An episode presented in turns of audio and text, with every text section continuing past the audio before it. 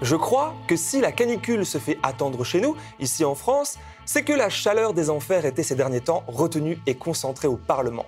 Les 60 heures de débat tenus jour et nuit cette semaine à l'Assemblée comme au Sénat autour du projet de loi de gestion de la crise sanitaire ont mis des centaines de milliers de personnes dans les rues et ont fait fortement grimper la température sociale, flirtant dangereusement avec les limites d'une fièvre qui gagne tout le pays.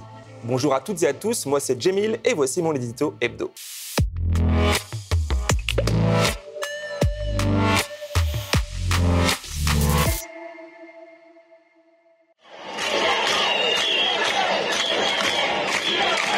Je respecte les doutes. Je pense qu'aux doutes, il faut répondre par la patience, la conviction, l'accompagnement, le respect.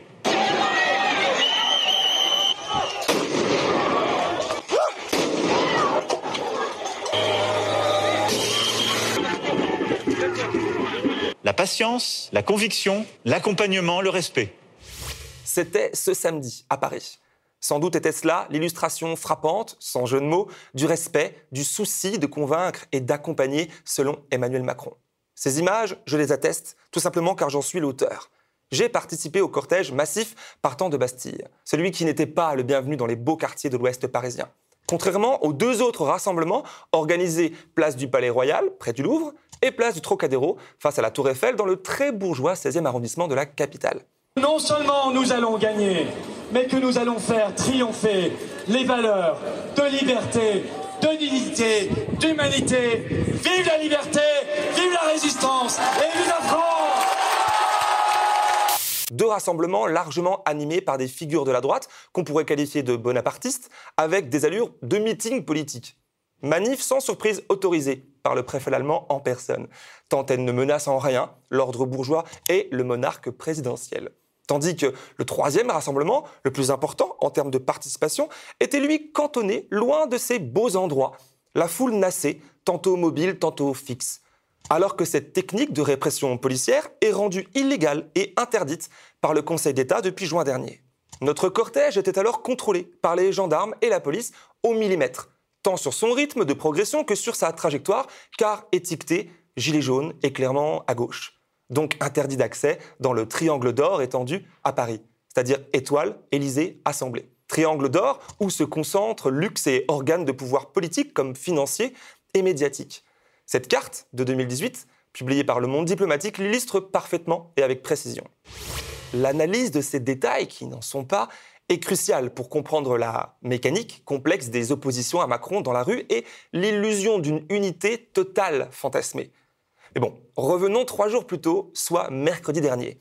Nous étions alors le 21 juillet, date sortie du chapeau que Macron avait arrêté, seul, pour imposer le passeport sanitaire euh, à peu près partout. Bon, sauf dans le métro et dans les grands magasins, il ne faudrait pas arrêter de travailler, de surconsommer non plus. Ça, ça reste autorisé et sans frein. La veille au soir, j'allais voir Camelot au cinéma avec des amis. On s'est plutôt bien marré dans une salle pleine comme un œuf. Ça faisait longtemps que je n'avais pas vécu ça. Non, non, non, non, non, commencez pas. Je suis absolument pas roi, il n'y a pas besoin de se lever. Après la séance, j'ai reçu un courriel de la part d'UGC, adressé à moi, l'abonné illimité. Le groupe de cinéma m'informait alors des nouvelles conditions d'accès à leurs salles obscures. Quand bien même les clauses de mon contrat d'abonnement n'avaient en rien changé, j'allais devoir désormais me plier aux, je cite, directives gouvernementales. C'est ainsi que commence le courriel du GC en faisant référence aux volontés d'Emmanuel Macron et non pas du gouvernement, dicté à la télé sans contradicteur. L'état d'urgence sanitaire sera déclaré dès demain en Conseil des ministres pour la Martinique et la Réunion, et un couvre-feu sera instauré. En fonction de l'évolution de la situation, nous devrons sans doute nous poser la question de la vaccination obligatoire pour tous les Français. Dès le 21 juillet, le pass sanitaire sera étendu au lieu de loisirs et de culture. Les exigences présidentielles remplacent-elles désormais le travail des législateurs? Et de fait, la loi? Il semblerait. Désormais, m'informe ce courriel, pour accéder au cinéma du groupe, il me faudra fournir une preuve de vaccination complète ou un test PCR, ainsi qu'une pièce d'identité. Contrôle normalement réservé aux seuls gendarmes et policiers, mais ici désormais délégué à l'employé qui me proposera bientôt aussi des pop-corn à 8 euros le pot. Quelle indignité En fin de message, UGC m'invite à respecter une énième et dernière règle. Arriver 15 minutes minimum avant le début de la séance. Le temps nécessaire, disent-ils, pour contrôler tout le public et par la même occasion de ne plus manquer une seule seconde du flot publicitaire médiocre d'avant le film. Super. J'ai lu ce courriel en sortant de Camelot avec comme l'impression que c'était la dernière fois que j'allais au cinéma avec un plaisir léger, une joie simple d'être diverti sans avoir rien d'autre comme objectif en tête. Les choses vont désormais changer. Le lendemain, nous étions donc le fameux mercredi 21 juillet, jour 1 du tout contrôle. Joueur, je me rends comme régulièrement, ne me jugez pas, à ma salle de sport. À l'entrée, ça ne manque pas. On me demande de décliner mon identité et les détails de mon état de santé. Je refuse et prends quelques minutes pour m'expliquer avec courtoisie. J'échange alors avec plusieurs employés et même avec leurs responsables. Ils sont à l'écoute, moi aussi. Me font par des conflits déjà vécus depuis ce matin avec beaucoup d'usagers, parfois vaccinés, mais toujours opposés au flicage, préférant même résilier leur abonnement. La responsable me confie alors qu'elle et ses collègues sont sous pression de leur hiérarchie, qui les menace de suspension de salaire, puis de licenciement s'ils ne sont pas vaccinés d'ici août. Tout ceci alors qu'aucune loi n'est encore promulguée. Mais ils l'ignorent. Tous appliquent donc des règles avec pour seul moteur la peur. L'usager présentant alors son QR code par peur d'être hors des clous. L'employé contrôlant ce même QR code par peur d'être licencié par sa hiérarchie elle qui applique ces directives par peur des représailles de l'État désormais ultra incarné par Emmanuel Macron, l'air grave et autoritaire omniprésent sur nos écrans. Le tout sous la menace constante de la force policière brandie comme une matraque. Bref, bienvenue en Chine occidentale, là où règne désormais la nouvelle dictature numérique. La peur comme moteur donc, mais pas seulement. La méconnaissance complète le tableau. Ces employés de cette salle de sport ignoraient la loi, son processus de fabrication, ainsi que même leurs droits, leurs propres droits en matière de travail.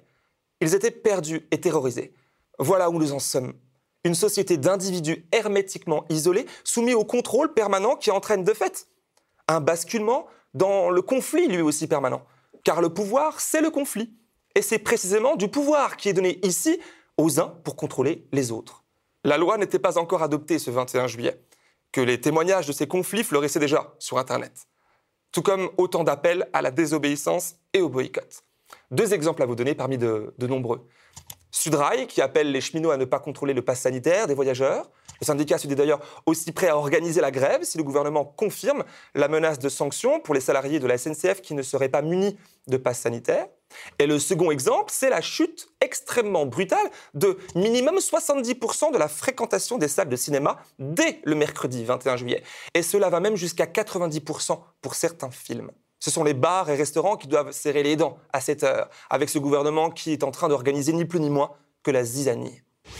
Six jours plus tard, à l'heure où nous tournons cet édito, nous sommes le mardi 27 juillet 2021. Avant-hier, donc le 25, était adopté durant la nuit le fameux projet de loi voulu par Macron. Entre-temps passé entre les mains des sénateurs et surtout d'une commission mixte paritaire sous forte pression du gouvernement qui s'est vu majoritairement négocier le poids des chaînes. C'est-à-dire que le texte est revenu à l'Assemblée nationale à peine amendé. Par exemple, était prévue initialement la possibilité de licencier un salarié non vacciné. Il n'en sera rien. Non, les sénateurs ont préféré remplacer cette disposition par une autre. La suspension de salaire sans sommation. on ne va pas aller virer les non-vaccinés, on va les accompagner vers la démission volontaire. C'est mieux comme ça, il n'y a pas besoin de, leur verser d'indemnité de licenciement ou de même de chômage. L'accompagnement, le respect. Ah, on sent bien là que le Sénat est majoritairement de droite. Bon, plus sérieusement, cette modification vient finalement encore faire peser les responsabilités non pas sur le gouvernement, mais sur les mêmes, les travailleurs et travailleuses. Celles et ceux déjà visés par les réformes libérales, injustes. Celles et ceux aussi qui sont souvent moqués, caricaturés, violentés par le pouvoir dès le départ. Qu'il y a des gens qui sont dans la mobilisation, si je puis dire, elle irrationnelle, parfois cynique, manipulatrice. L'attentisme, parfois le cynisme de temps en temps, et euh, de manière plus isolée, l'égoïsme de euh, certains. J'en viens au récalcitrant. Oui, ben justement. hein Soit parce qu'ils se disent, oh là là, on n'a pas assez de recul, quels sont les effets secondaires? Comment peuvent-ils parler ensuite de respect et vouloir convaincre quiconque après ça? Si entre le 17 et le 24 juillet, la participation aux manifestations anti-pass a plus que doublé, d'autant plus en plein été, chose rare, c'est bien le signal que quelque chose se passe. Et l'obstination du gouvernement à vouloir regarder ailleurs, tout en balançant quelques pics de mépris, ne va rien arranger. Au contraire, les revendications politiques vont s'élargir. Pendant ce temps-là, en Corse, 33 nouveaux cas positifs viennent d'être recensés dans une colonie de vacances où tout le monde était pourtant en règle de passe sanitaire valide. Aucune surprise médicale puisque être vacciné n'exempte pas d'être cas contact. Pas forcément malade, d'ailleurs le vaccin réduit fortement cette probabilité, mais pas d'être contaminé et donc être vecteur de la maladie. Mais c'est pourtant tout l'inverse qui est martelé par la majorité présidentielle dans les assemblées et dans les médias. C'est le message que nous passons depuis le début. Euh, quand vous êtes vacciné, euh, vous pouvez, euh, bah, vous ne risquez pas de contaminer les autres, alors que si vous êtes vacciné, vous, vous faites courir ce risque. Les personnes vaccinées ne seraient plus systématiquement cas contact. Sans doute là, un arrangement, un énième arrangement avec le réel pour booster la vaccination et la stratégie du gouvernement. Cette stratégie, réduite au vaccin presque obligatoire et au pass sanitaire généralisé, montre déjà ici ses limites alors qu'elle commence seulement à peine à être appliquée. Pour moi, comme pour beaucoup, c'est ici l'illustration d'un amateurisme et d'une habitude prise par ce pouvoir de naviguer à vue. L'impression qu'il improvise sur le moment. Ça ne rassure personne. La rentrée, qui arrivera vite, viendra sans doute une fois encore nous le confirmer, avec un nouveau variant déjà annoncé et des écoles absolument pas préparées, alors que des mesures simples et concrètes ont été proposées par les oppositions à l'Assemblée, mais balayées par la majorité. Rejeter le pass sanitaire, ce serait s'opposer à la vaccination. Rejeter le pass sanitaire, ce serait ne pas vouloir se donner les moyens de sortir de la crise. C'est faux. Nous sommes personnellement favorables à la vaccination. Nous voulons sortir de la crise. Mais voilà, contrairement à vous, nous ne pensons pas que nous en sortirons en gouvernant à coups de trick. Vous avez refusé toutes les propositions que nous avons faites pour organiser méthodiquement le déconfinement, pour passer à une société du roulement, pour donner aux hôpitaux, aux écoles, les moyens dont ils ont besoin pour faire face à la crise. Vous n'avez cessé de dire tout et son contraire sur les masques, puis sur les tests, puis sur les vaccins, et maintenant sur le pass sanitaire. Vous-même, monsieur le ministre, juriez il y a un mois à peine que vous étiez contre sa généralisation. Mais à ces oppositions, le gouvernement répond systématiquement par le mépris, l'accusation infondée, parfois la calomnie, mais toujours en rappelant que lui est pragmatique, lui est à la hauteur des événements et qu'il agit dans l'intérêt de tous, déployant tout son possible pour nous protéger du satané virus. C'est sans doute dans cet élan héroïque que le Premier ministre Jean Castex, lundi soir, au moment où je boucle ce texte, annonce une hausse du budget du ministère de l'Intérieur de 900 millions d'euros, qui s'ajoute aux quelques déjà 2,5 milliards d'euros supplémentaires pour le ministère de l'Intérieur depuis 2017. Et attention, 900 hein, millions, c'est énorme, mais 2,5 milliards, c'est bien plus encore. Le bon moyen de s'en rendre compte est de traduire ça en temps. Quand un million de secondes équivaut à 12 jours, retenez bien, 1 million de secondes, 12 jours, 1 milliard de secondes est égal à 31 ans. 12 jours, 31 ans, c'est pas pareil. Donc, 900 millions d'euros de plus pour les flics en 2022. Et en parallèle, ce sont 800 millions d'euros qui ont été supprimés du budget de l'hôpital public en 2021. Confondent-ils les ministères de l'Intérieur et de la Santé? Darmanin et Véran? Ou nous prennent-ils seulement pour des cons sur qui l'on pisse sans plus se donner la peine de les convaincre qu'il s'agit d'une pluie fine d'été? Après ça, difficile de ne pas comprendre celles et ceux qui ont exprimé leur colère samedi dernier, comme ici à la mairie de Poitiers.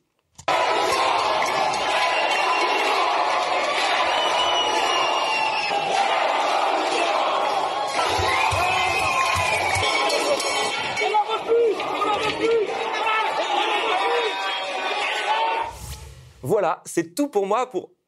Ah non, j'ai oublié, j'ai oublié. Vous savez, j'ai pris l'engagement d'essayer de, finir mes éditos sur une note positive.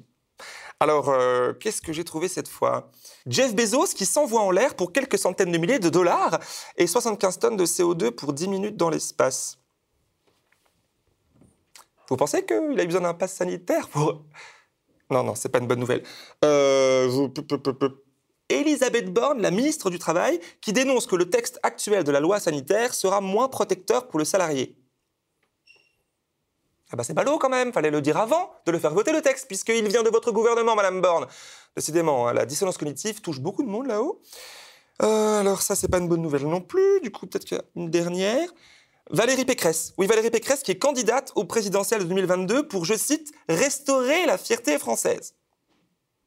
Je suis candidate euh, à la présidence de la République pour restaurer la fierté française. Je ne partage pas le projet d'Emmanuel Macron. Je pense que sur la sécurité, sur l'ordre, sur la justice, sur l'immigration, le en même temps, ça ne marche pas. Je suis beaucoup plus réformatrice qu'Emmanuel Macron et moi, je n'ai pas peur de la sanction. Et par ailleurs, j'ai beaucoup plus d'autorité que Marine Le Pen. Restaurer la fierté française. Euh, faire plus de réformes libérales que Macron et être plus autoritaire que Le Pen? C'est un beau projet. Bon, eh bien, je crois que ça va être difficile de vous trouver une bonne nouvelle cette semaine. Enfin, hormis celle qui a finalement ouvert cet, cet édito.